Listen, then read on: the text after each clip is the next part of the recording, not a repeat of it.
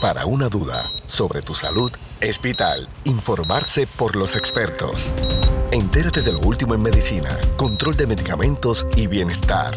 Radio Leo 1170, tu emisora episcopal, presenta San Lucas al Día.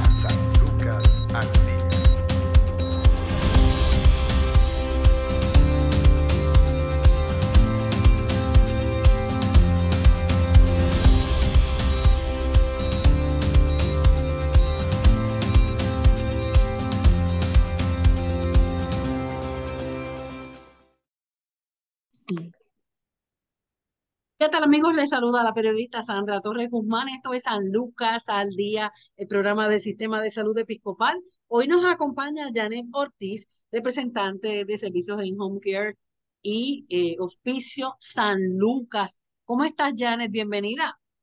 Un placer. ¿Cómo estás? ¿Todo bien? Todo bien, gracias a Dios. Vamos a conocer un poco sobre Janet antes de entrar al tema de, de dónde viene, qué edad tiene. Ay, Cristo de la gloria, eso no se le pregunta a una lady. de lady a lady. Pues de lady a lady tengo 49 años, recién cumplido, gracias al Señor. Llevo en San Lucas aproximadamente 16 años de servicio, trabajando con diferentes pacientes, ¿verdad? Que se identifican a través de hospitales y médicos que están con nosotros, ¿verdad? Que conocen de nuestros servicios y así podemos este, intervenir con ellos. Ok. Eh, ¿Vienes de Ponce? ¿Eres de Ponce? No, no soy de Ponce, soy de, pertenezco a la oficina de Arecibo. Okay. Oficina de Arecibo, lo que pasa es que San Lucas tiene diferentes oficinas satélites a nivel de la isla para poder trabajar más de lleno con los pacientes, con recursos y clínicos que sean más especializados en una área de la isla para que el servicio sea más pronto, más próximo, más cercano. Okay. ¿Y de dónde Janet Natural? De Manatí. Ave María. Yo nací en San Juan, pero me crié en Manatí. Ok. Me crié en Manatí toda la vida. ¿Cuál es la base académica? Mi base académica es un bachillerato de recursos humanos y ciencias biológicas. Interesante. Y entonces, ¿cómo es que te unes a la gran familia de San Lucas? Pues mira, eso fue, ¿cómo te puedo decir? Todo es como que planificado por Papá Dios. Yo trabajaba en una agencia donde ayudaba a víctimas de violencia doméstica eh, como intercesora legal. Y este, luego de esto se me surge a través de una red interagencial la oportunidad de conocer a San Lucas. Eh, llego a San Lucas a través de la red interagencial y de ahí surge una propuesta de trabajo para ir directo como para trabajar con los, eh, ¿cómo te puedo decir? Se trabajaba directamente con los voluntarios para el área de hospicio. Y así fue que comencé con San Lucas.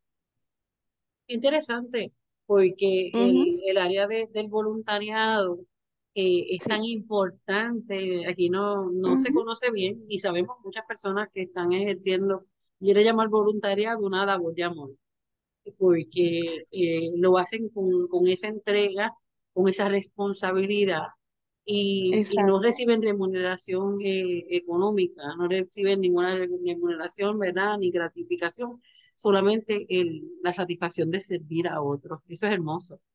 Eso es hermoso y, y, la, y la relación que establecen con familiar, con paciente, esa empatía, ese cariño con el que se dan las cosas es como que no, no hay comparación no hay dinero que pague eso. Así mismo es, así mismo es. Uh -huh. Bueno, Janet, hoy nos vas a hablar sobre cómo identificar las etapas del Alzheimer en el adulto mayor.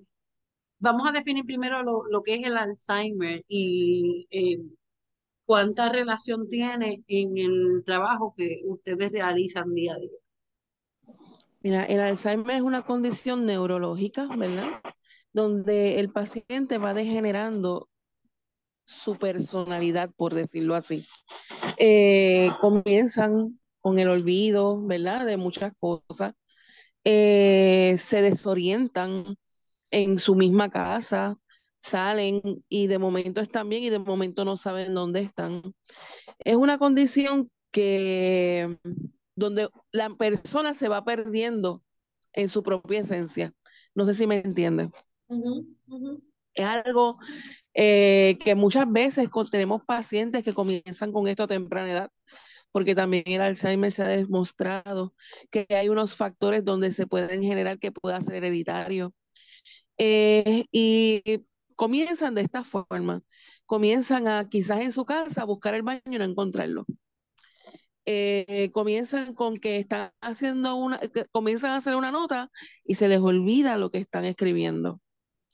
Y esas son eh, las, las pequeñas alarmas que podemos encontrar en un paciente donde tenemos que ya, ¿verdad? Tomar acción y visitarlo o ir al médico de cabecera del paciente y, y definir lo que está sucediendo para que obviamente le puedan hacer los análisis pertinentes y llevarlo a un neurólogo, ¿verdad? Que determine a base de diferentes estudios que le hacen que en realidad el paciente tiene un daño neurológico conducente a Alzheimer. Luego de eso, se comienza con una terapia pues, de medicamentos, quizás para ralentizar lo que es este el proceso, ¿verdad? El deterioro de, una, de un paciente con Alzheimer. Cada paciente de Alzheimer es un mundo diferente. Y cuando te digo que es un mundo diferente, es que cada paciente reacciona de diferentes formas a lo que es el deterioro de la condición. Muchas veces el paciente este, puede ser que deteriore rapidito, ¿verdad? Y deteriore cuando le quiero decir es que atraviese rapidito por las diferentes etapas del Alzheimer, como que muchas veces puede ser que puedan pasar años y no se deteriore con tanta facilidad. Todo depende de cuál es el cuidado que tenga ese paciente durante esas primeras etapas. Okay en términos, ¿verdad? Eh, es algo bien delicado y pudiera tal vez eh, confundirse con algunas otras eh, situaciones de salud mental, otras condiciones. Estamos viviendo en una época tan cargada en todo el sentido de la palabra, la rutina no, nos absorbe, los problemas nos están, ¿verdad? Ya, ya coparon esa, la gota que colmó la copa. Eh, vivimos en, en, una sociedad que está llena de, de, de, mucha ansiedad eh, y muchas veces la, la, propia ansiedad, la, la misma depresión, eh, que son condiciones que predominan la, la salud mental de, de nuestro país, nos llevan entonces a, esos olvidos y cómo entonces eh, también otro tipo de, de, condiciones de salud mental eh, nos pueden tal vez incluso eh, hacer dudar o achacar a otras cosas y, y, tal vez no podemos quizá identificar lo que la, esas, esas primeras señales que da el Alzheimer, sobre todo cuando ya vamos entrando en edad porque entonces este, empezamos a achacar, ay, es que ya yo estoy vieja, ya yo estoy viejo y se me olvida todo. y los propios hijos, los propios nietos, dice, abuelita está, está viejita, se le olvidan las cosas. ¿Cómo nosotros podemos identificar para poder ayudar a ese paciente eh, en etapa temprana? Mira, definitivamente cuando no se nos olvidan las cosas y dejamos de hacer cosas que estamos que hacemos usualmente, ya son unos factores de alarma. Eh, yo, es cuestión de concienciar a las personas a que independientemente la edad que tengamos, no es natural que pasen esas cosas, ¿verdad? Que se nos olviden las cosas con facilidad, que nos perdamos en nuestra casa con facilidad, que nos pasen esas cosas, eso no es normal, eso no debe de pasar. Así que independientemente de las diferentes condiciones neurológicas que pueden pasar, eh, como si tú bien dijiste lo que es la eh, depresión, algunas veces son también algunas este, condiciones como lo es la demencia, ¿verdad? Que también le puede dar a las personas. Es indicativo de que ese paciente debe de estar bajo una supervisión médica, no tan solo de un médico primario, sino de un especialista, porque ellos son los que pueden determinar qué es lo que le está pasando al paciente. Eh, mientras más rápido se hagan las cosas, mejor. Mientras más rápido las personas entiendan que todas las personas, y estamos hablando de todos, de toditos, toditos, toditos, nuestros cuerpos son diferentes, reaccionamos diferentes, pero hay unas cosas que no son naturales. Cuando uno está atravesando por algo que no es natural, y cuando te estoy hablando de que no es natural, es como estábamos hablando ahorita, olvidos y demás, es hora de hacer algo, es hora de tomar conciencia, es hora de, determinar que el médico no es un cuquito, ¿verdad? Que el médico es un ente de ayuda que nos va a decir qué podemos hacer.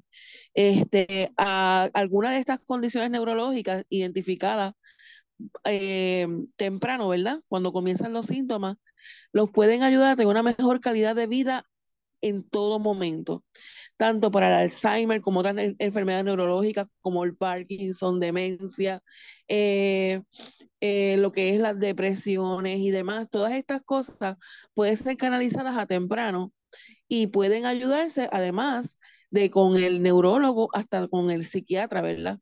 También podemos intervenirlo de esta manera. Todo es que nosotros como conciencia, ¿verdad?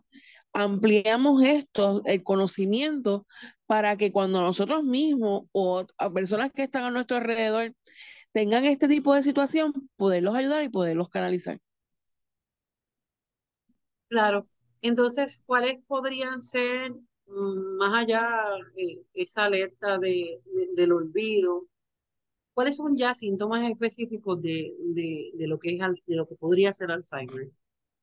Ok, un paciente de Alzheimer puede empezar, como te estaba diciendo, con el deterioro eh, cognitivo, pero adicional a eso, también puede presentar problemas este, de infecciones urinarias, puede comenzar a tener problemas que la piel se le pone como que más delgadita, comienzan a tener ulceritas, comienzan a tener este, problemas para movilidad para caminar, se les olvida un poquito cómo hablar o articular apropiadamente, comienzan a tener problemas para tragar, este, es una serie de cosas que se van presentando de acuerdo a las etapas que están pasando.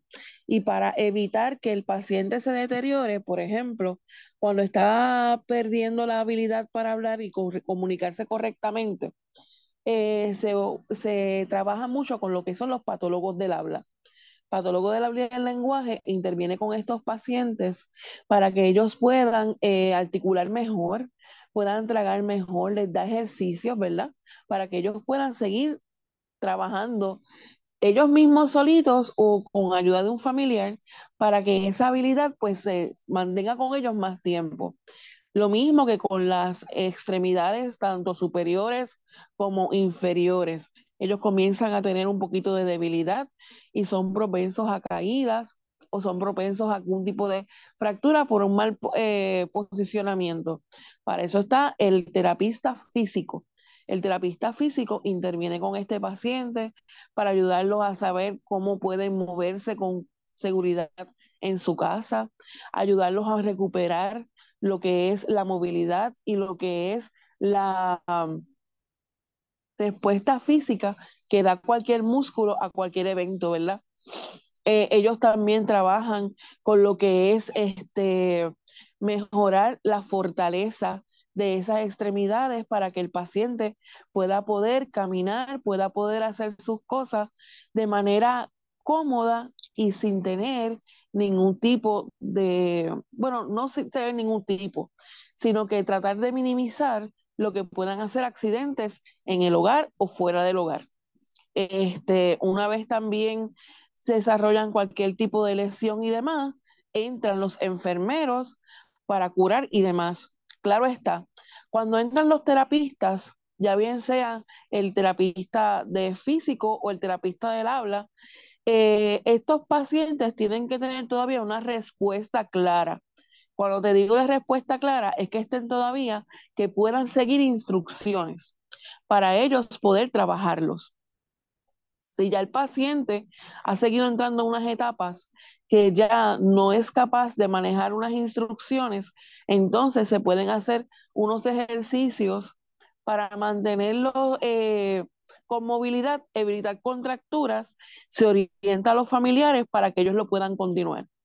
Este, todas estas son cosas que se van dando según las etapas del paciente. Ya cuando estamos entrando en estas cosas, estamos entrando como en una tercera etapa de Alzheimer. Eh, ahora mismo, mm, eh, más o menos, eh, el Alzheimer antes se catalogaba en cuatro etapas, ahora son siete etapas, pero prácticamente es conducente a lo mismo. cuando te hablo en estos momentos de una tercera etapa, yo te puedo decir que es un paciente que pues está, ambula con facilidad en la casa, pero algunas veces se puede perder y demás. Este, y hay que estar pendiente a ellos. Hay que estar pendiente a ellos porque cualquier movimiento, cualquier cosita, pues puede causar algún tipo de accidente. Pero es el paciente que todavía está orientado que se le puede ofrecer estos servicios, tanto de terapia física como, de, como del habla. En la cocina. La cocina, en la cocina suceden tantas cosas que es una de las cosas que más, me, que más me preocupa, ¿verdad? Este, vamos perdiendo también el sentido de, del olfato, el sentido también de, la vista, que son cosas propias cuando estamos eh, envejeciendo. Pero entonces cuando se agrava cuando, cuando la persona tiene estos síntomas de Alzheimer y no se han identificado. Sí, sí, mira, de eso te quería decir, muchas veces cuando un, este, una persona mayor, ¿verdad? Es diagnosticada con algún tipo de condición así, no deben de estar solos, eh, deben de estar siempre acompañados de alguien. Eh, ya, esa, ya ese paciente tienen que saber que si es esa mamita o ese abuelito que estaba en la casa y le hacía eh, arroz con gandules y pernil en Navidades, puede ser que lo siga haciendo, pero no debe estar sola.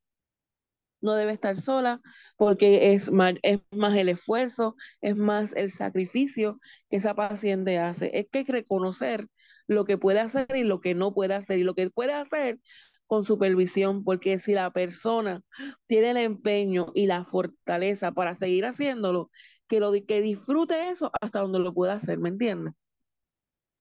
Si la persona acostumbra a tomar bebidas alcohólicas, ¿cómo puede, esto puede interactuar? Eh, Perdóneme. si la persona acostumbra a ingerir bebidas alcohólicas, ¿esto cómo puede agravar la, condición en, su primera etapa? Si acaso tiene alguna referencia en cuanto a esto.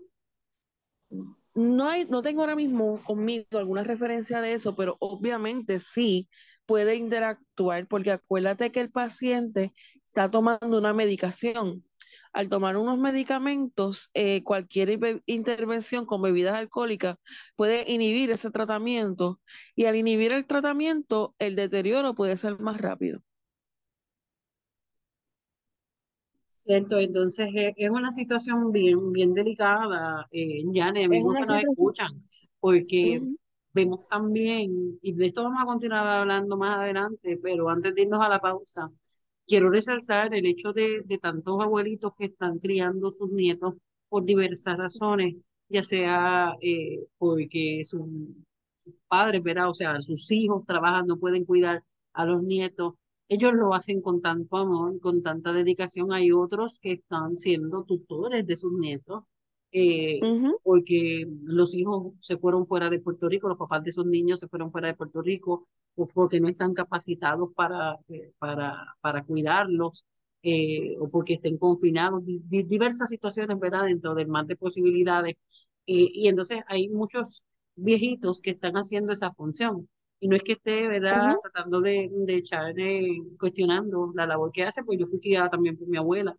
y eso, eso te da también una, una base tan, tan hermosa. Pero ante lo que estamos viviendo y ante lo que están mencionando, habría entonces que, que, reevaluar y, y nosotros también como, como hijos, como familiares, estar pendientes, no darles cargas tampoco a nuestros adultos mayores que, que contra, muchas veces eso es un abuso. Sí, Sí, definitivamente. Este, algunas veces nos estamos, yo creo que eso es un cuadro que nos podemos encontrar en todas las familias, que los abuelitos estén cuidando a nietos porque papá y mamá están trabajando por las diferentes razones que tú mencionaste, ¿verdad? Pero hay que ver hasta dónde eh, esos abuelitos, ¿verdad? Pueden estar con esos, con esos niños, hasta dónde ellos pueden hacerse cargo y tener unas responsabilidades, porque tenemos unos abuelitos que tienen 80 pero parecen de 69. y oh, están con una sí, están con una fortaleza que Dios los cuide y los ampare porque son imparables. ¿Dónde los apagamos? Porque ellos son una cosa terrible, tanto abuelitos como abuelitas, ¿verdad? Pero también tenemos abuelitos que tienen los 80, ¿verdad? Y, y sienten esos 80. Entonces, este es, es que hay que concienciar a la, a la sociedad, ¿verdad? Hay que concienciar a todos nosotros para poder nosotros este, ayudarlos, ¿verdad? Ayudarlos, ¿cómo ayudarlos? No quitarle las ganas de luchar, no quitarle las ganas de hacer lo que ellos quieren hacer, porque eso tampoco es, pero es dejarlos hacer hasta donde ellos en realidad puedan hacerlo sin deteriorarse ellos como personas, como individuos, porque algunas veces este, y nos pasa todo en diferentes formas, pero estos abuelitos no van a sus citas médicas, no se dan un seguimiento. ¿Por qué? Porque tengo al nieto, porque lo tengo que ir a buscar, porque tengo que hacer unas cosas. Entonces ahí comenzamos con un rol que es imparable, que lo que siguen es como un cúmulo de, de cosas que van pasando y cuando nos damos cuenta ya es algo que no podemos detener. Y esto va de la mano de cualquier condición, ¿verdad? No es tan solo de las condiciones neurológicas, sino los pulmoncitos, como yo digo, el corazón, este, los riñoncitos, todos estos órganos que son vitales, según van pasando el tiempo, hay que darle su atención. Que si Dios nos ayuda, no hay que darle mucha atención, pero de momento puede ser que la requiera. No podemos dejar pasar por alto nuestras citas y eso es algo bien importante. Cada vez que vayamos a nuestros chequeos, ¿verdad? Nuestros chequeos de rutina, que los médicos nos mandan a hacer laboratorios, a hacernoslos, porque ellos son los que pueden determinar con prontitud qué hay, qué no hay y qué podemos hacer. Así es, vamos a hacer una pausa. Excelente explicación. Janet Ortiz, representante de servicios Home Care y Oficio San Lucas, que nos está hablando de cómo identificar las etapas del Alzheimer en el adulto mayor. Pausamos, continuamos en breves. Tu salud no se detiene, al igual tu programa San Lucas al Día por Radio Leo 1170M, tu emisora episcopal. Somos parte de tu vida. El Alzheimer es un tipo de demencia que causa problemas con la memoria, el pensamiento y el comportamiento. Los síntomas generalmente se desarrollan lentamente y empeoran con el tiempo hasta que son tan graves que interfieren con las tareas cotidianas. El Alzheimer es la forma más común de demencia. Enfermedad de Alzheimer es responsable de entre un 60 a un 80% de los casos de demencia. El Alzheimer no es una característica normal del envejecimiento. El factor de riesgo conocido más importante es el aumento de la edad y la mayoría de las personas con Alzheimer son mayores de 65 años, pero el Alzheimer no es solo una enfermedad de la vejez. Aproximadamente 200.000 personas en los Estados Unidos menores de 65 años tienen enfermedad de Alzheimer de inicio precoz, también conocida como Alzheimer de inicio temprano. El Alzheimer empeora con el tiempo, es una enfermedad progresiva en la que los síntomas de demencia empeoran gradualmente con el paso de los años. En sus primeras etapas, la pérdida de memoria es leve, pero en la etapa final del Alzheimer, las personas pierden la capacidad de mantener una conversación y responder al entorno. El Alzheimer es la sexta principal causa de muerte en Estados Unidos. Las personas con esta enfermedad viven un promedio de ocho años después de que los síntomas se vuelven evidentes pero la supervivencia puede oscilar entre 4 y 20 años, dependiendo de la edad y otras afecciones de la salud. En la actualidad el Alzheimer no tiene cura, pero hay tratamientos para los síntomas disponibles y se continúa investigando. Si bien los tratamientos actuales para el Alzheimer no pueden detener el avance de la enfermedad, pueden ralentizar por un tiempo el empeoramiento de los síntomas y mejorar la calidad de vida de las personas con Alzheimer y sus cuidadores. Hoy se trabaja a nivel mundial para encontrar mejores formas de tratar la enfermedad, retrasar su inicio y evitar su desarrollo. La comunidad latina se enfrenta a un mayor riesgo de la enfermedad de Alzheimer y otras demencias porque como la población general en los Estados Unidos vive más tiempo pero tienen mayores índices de factores de riesgo cardiovascular, los síntomas o el síntoma más temprano, más común del Alzheimer es la dificultad para recordar información recién aprendida. Igual que sucede con el resto de nuestro cuerpo, el cerebro cambia a medida que envejecemos. La mayoría de nosotros en algún momento notaremos una capacidad de pensamiento más lenta y problemas ocasionales para recordar ciertas cosas. Sin embargo, la pérdida de memoria grave, la confusión y otros cambios importantes en la forma en que funciona nuestra mente puede ser un signo de que las células del cerebro estén fallando. El síntoma temprano más común del Alzheimer es la dificultad para recordar información recién aprendida porque los cambios ocasionados por el Alzheimer generalmente comienzan en la parte del cerebro que afecta el aprendizaje. A medida que el Alzheimer avanza en nuestro cerebro, se agravan los síntomas, entre estos la desorientación, cambios en el humor y el comportamiento, confusión cada vez más grave en relación con eventos, horas y lugares, sospechas infundadas sobre familiares, amigos cuidadores profesionales, pérdida de memoria, y cambios en el comportamiento más graves y finalmente la dificultad para caminar, hablar y tragar. Las personas con pérdida de memoria y otros signos posibles de Alzheimer pueden tener dificultad para reconocer que tienen un problema. Los signos de demencia pueden ser más obvios para los familiares o amigos. Cualquier persona que experimente síntomas similares a los de la demencia debe visitar a un médico inmediatamente. Si necesita ayuda para encontrar a un médico con experiencia en la evaluación de problemas de memoria, su delegación local de Alzheimer's Association puede ayudarlo. El diagnóstico temprano y los métodos de intervención mejoran notablemente y las opciones de tratamiento y fuentes de apoyo pueden mejorar la calidad de vida. Muchas personas tienen problemas con la memoria, pero esto no significa que tengan Alzheimer Existen distintas causas que ocasionan pérdidas de memoria y problemas en el pensamiento. Los cambios microscópicos en el cerebro comienzan mucho antes de que aparezcan los primeros signos de pérdida de memoria. El cerebro tiene 100 mil millones de células nerviosas llamadas neuronas. Cada célula nerviosa se conecta con muchas otras para formar redes de comunicación. Los grupos de células nerviosas tienen tareas especiales. Algunos ayudan a pensar, aprender y recordar. Otros ayudan a ver, escuchar y oler. Para hacer su trabajo, las células del cerebro funcionan como pequeñas fábricas, reciben suministros, generan energía, construyen equipos y se deshacen de los desperdicios. Las células también procesan y almacenan información y se comunican con otras células. Mantener todo el sistema en funcionamiento requiere coordinación y grandes cantidades de combustible y oxígeno. Los científicos creen que la enfermedad de Alzheimer impide que partes de las fábricas de células funcionen correctamente. No están seguros de dónde comienza el problema, pero igual que sucede en una fábrica real, las averías y los atascos en un sistema causan problemas en otras áreas. A medida que el daño se extiende, las células pierden su capacidad de trabajar y finalmente mueren. Esto causa cambios irreversibles en el cerebro.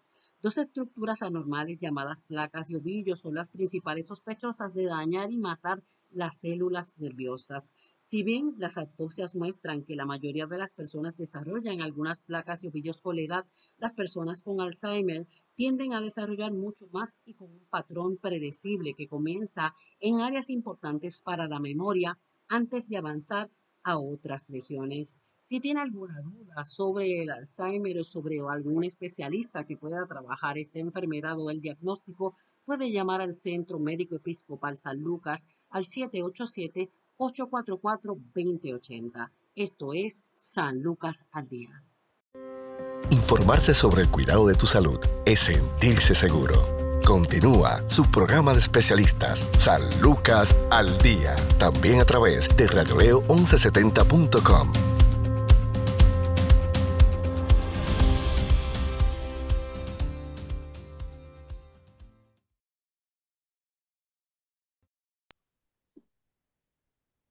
Continuamos en San Lucas al día, el programa del Sistema de Salud Episcopal. Nos acompaña Janet Ortiz, representante de servicios de Home Care y Hospicio San Lucas, que nos está hablando sobre cómo identificar las etapas del Alzheimer en el adulto mayor eh, y cómo se trabajan estos casos a través de la, de la institución para la cual ella trabaja en, en el área de Arecibo. Y Hospicio Home Care San Lucas está, tiene presencia en los 78 municipios del archipiélago brincano.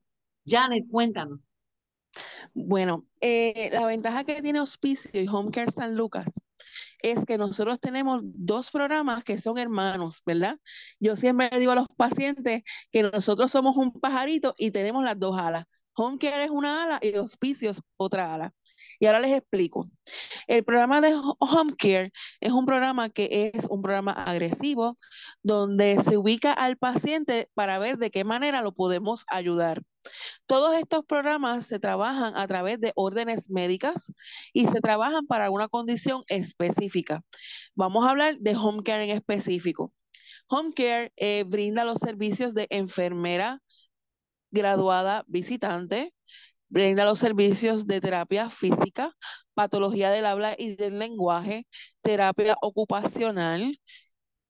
Tenemos también trabajo social, nutricionista y servicios de enfermera práctica o HHA. Todos estos servicios se activan a través de, como estaba diciendo al principio, de una orden médica. El médico determina qué necesita su paciente y lo pone en una orden médica. Por ejemplo, si seguimos con hablando como, el, como estábamos hablando al principio, que es Alzheimer, ¿verdad? Que es nuestro tema principal, el paciente de Alzheimer puede tener en algún momento necesidad de un patólogo del habla porque tiene una deficiencia de comunicación, porque está teniendo problemas para articular y demás. El médico lo identifica y lo envía para el servicio de salud. Otra, otra cosa que también podría ser es que esté pues, teniendo dificultad para caminar o esté teniendo un problema de anquilosis o contractura, ¿verdad? De alguna extremidad y demás, y el médico lo envía para terapia física y o para que también los ayuden a que en el proceso de que no se les olvide cómo vestirse, hacer las cosas de motor fino. Vestirse, tomar un cuchillo, tomar un, un, un tenedor, ¿verdad? Cositas de motor fino que hacemos nosotros todos los días, pero estos pacientes se le van deteriorando. Esto conducente a que el paciente no siga avanzando o que el avance sea más, eh, sea, más, no, no, sea tan rápido, sea más este, lentos. Eh, en el área de un paciente que tenga problemas de diabetes y demás, pacientes que generan úlceras y demás, todo eso, para eso sirve home care, ¿ok? El paciente se le da un servicio por un tiempo definido, se envían las necesidades que tenga el paciente y cuando hablo de esto es que si el paciente necesita más servicios, porque los servicios no que aprobaron pues no son suficientes y necesita un poquito más de tiempo, o si el paciente, gracias al Señor, mejora y lo damos de alta. Eso más bien es lo que es home care. Ahora, cuando nos vamos para hospicio, que es la otra área del pajarito, Hospicio es un, es un programa un poquito más amplio y cuando digo más amplio es que le brinda muchos servicios al paciente sin tener que el médico decir, vamos a darle enfermero, terapia, demás. Nosotros damos todo, todo lo que necesita el paciente en la casa, porque esos pacientes ya están más deterioraditos de salud, ¿verdad? Y la proyección de vida solamente la tiene en las manos papá Dios. Eh, hay muchos pacientes que pues se, estando en el programa de hospicio, si Dios así lo permite, ellos se estabilizan y los tenemos que dar de alta. Hay pacientes que eh, continúan con su proceso y nosotros estamos con ellos por todo el camino. ¿Qué da hospicio? Hospicio brinda un médico visitante, hospicio les brinda el enfermero graduado, le brinda trabajo social, asesoría espiritual, servicios de enfermera práctica, ama de llaves, programa de medicamentos, programa de el equipo médico durable que tenga ese paciente, todo lo que necesita el paciente para poder tener una calidad de vida mientras esté con nosotros. Esas son las diferencias de ambos programas. Para el paciente de Alzheimer, cuando entra el programa de hospicio, pues ya este, el mismo Medicare nos da el cómo debe de estar ese paciente para que pueda servirse del programa de hospicio. Y bien, ese paciente debe estar encamado, el paciente no debe de moverse mucho de su cama, debe estar completamente encamado, ¿ok? El paciente no verbaliza mucho o verbaliza cuando le digo que cuando le digo que no verbaliza mucho, son pacientes que verbalizan quizás hasta siete palabras, ocho palabras y no dicen nada más. Está desorientado, bien perdido conoce muy poco, si no conoce nada. El paciente puede ser que haya desarrollado algún tipo de ulcerita. El paciente puede ser que tenga algún tipo de infección urinaria. Todas estas cositas pueden estar pasando. El paciente puede haber pasado también por un programa de pérdida de peso significativa. Este, y ya eh, uno ve que es como que está apagadito. Cuando esas cosas suceden, no tienen que ser todas, pero cuando algunos síntomas de esos están presentes, hospicio puede ayudarles. Nosotros como programa podemos ir y precualificar al paciente y verificar si el paciente sí cumple dentro del programa de hospicio. Si esto es así, nosotros y el familiar se comunican con el médico, se genera la orden y comenzamos con el proceso de admisión del paciente. Excelente. ¿Qué otras eh, expectativas pueden tener los familiares eh, que estén recibiendo los servicios para, para su ser querido eh, diagnosticado con, con Alzheimer? Ambos, ambos programas le ofrecen un servicio de, de on-call 24 horas.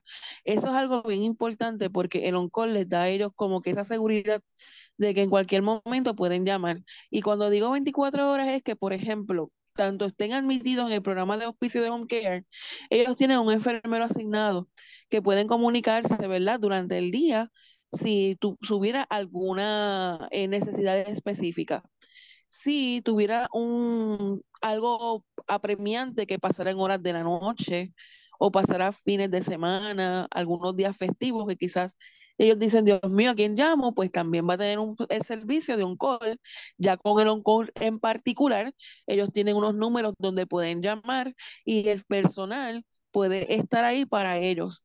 En el área de home care, ellos más bien pueden ir, verificar y si no pueden estabilizar al paciente, lo envían al hospital. En el área de hospicio, eh, el paciente, el oncol cuando llega, ya va más preparado con equipo y medicamentos para poder trabajar una necesidad apremiante que se le presente con el paciente, y claro está, siempre con el médico de nosotros que da las órdenes para poder trabajar con ellos. Excelente. Para más información, ¿a dónde podemos comunicarnos, Janet? Pues se pueden comunicar con nosotros. Mi nombre es Janet Ortiz, ¿verdad? Como ya habíamos dicho, mi número de teléfono es el 787 453-0614. En el área de Arecibo que cubrimos desde Quebradillas hasta Morovis, el teléfono de nuestras oficinas es el 880-5517. Excelente. También se puede... Adelante. Adelante. Seguimos, seguimos dando muchos números, es lo que pasa, ¿verdad? Muy bien, muy bien. pues mira, también tenemos el de Ponce, que es el 843 del 787, ¿verdad? 843 4185. Este es el, el de Ponce, ese es el de Ponce, el de nuestras oficinas centrales.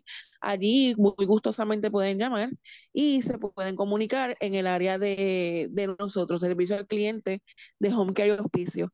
Dependiendo del pueblo de procedencia, nos asignan a cualquiera de nosotros los representantes que con mucho gusto, créanme que con mucho gusto lo vamos a ayudar, porque hablo ahora por mí y por mis compañeros. Eh, nosotros somos la primera cara que muchas veces ve los pacientes, ¿verdad?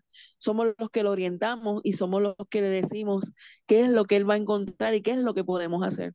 Y créame que estamos preparados para poderle ayudar y llevarlos de la mano para que tanto el familiar como el paciente se sientan cómodos, se sientan seguros y sepan que nosotros vamos a estar con ellos. Gracias, gracias, gracias, Janet Ortiz. Eh, muchas bendiciones. Que sea la primera de, de, muchas ediciones contigo. Eh, y gracias siempre a la, a la familia de, de Home Care y Oficio San Lucas por siempre también brindarnos esta orientación. Hasta aquí esta edición de San Lucas al día. Recuerde que tiene una cita de lunes a viernes a la una de la tarde por Radio León 1170 AM, Radio León 1170.com. También busque la aplicación de Spotify. Ahí podrá acceder a San Lucas al día y podrá compartir este programa y otras ediciones a través de podcast. Buenas tardes. Si desea más información sobre su programa San Lucas al Día, puedes encontrarnos en Facebook, Radio Leo 1170M o en Centro Médico Episcopal San Lucas. Haga sus anotaciones y conéctese con su programa San Lucas al Día.